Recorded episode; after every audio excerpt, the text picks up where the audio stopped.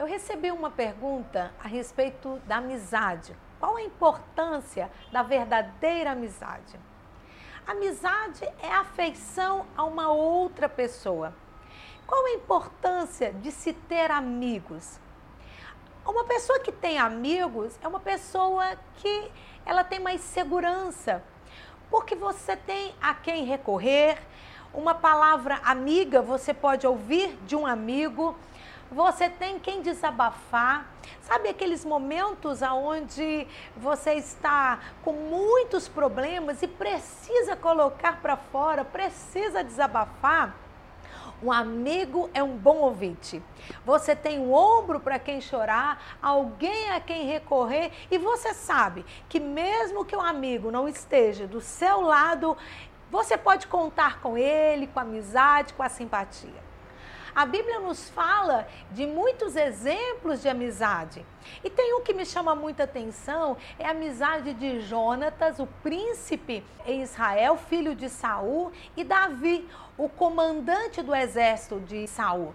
Essa amizade entre esses dois homens, Jonatas e Davi, é uma amizade muito bonita, porque eles prometem Caso um morra e o outro permaneça vivo, eles prometem cuidar dos descendentes, da família, por conta da amizade. E é interessante porque a Bíblia menciona a morte de Jonatas e quando Davi é, está no trono, Davi vira o rei que substitui o pai de Jonatas. A Bíblia fala que Davi, pela amizade que ele tinha com Jonatas, pergunta se existe alguém da família de Jonatas que ele poderia demonstrar amizade, de, poderia demonstrar amor. O valor de uma amizade não está apenas entre você e o amigo. Você faz muita coisa pelo descendente do amigo, pelos filhos, pelos netos daquela pessoa que você tem amizade. Olha a importância de verdadeiros amigos. Mas como está a amizade hoje? Será que existem verdadeiros amigos? É interessante porque você pode perguntar para as pessoas: você tem amigos? E elas podem dizer: nossa, eu tenho 500, eu tenho mil, eu tenho 5 mil amigos, eu tenho 10 mil amigos, 20 mil seguidores, um milhão de seguidores, amigos nas redes sociais. Mas são amigos das redes sociais ou nas redes sociais. São importantes? Sim, eles são muito importantes, mas eles são amigos de rede social. A interação com estes amigos é, acontece apenas nas redes sociais. Existem também os amigos da prosperidade.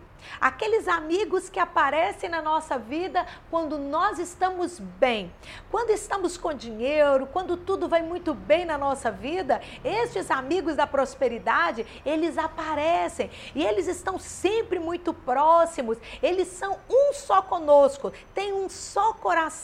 E você pode até confundir aquela pessoa com você de tão próximo que aquele amigo é. Pode usar sua roupa, pede sua roupa emprestada emprestada, é, e às vezes até usa o seu nome para se beneficiar de alguma coisa, porque ele é um só com você, mas ele só é amigo da prosperidade. Quando as coisas não vão muito bem, ele desaparece.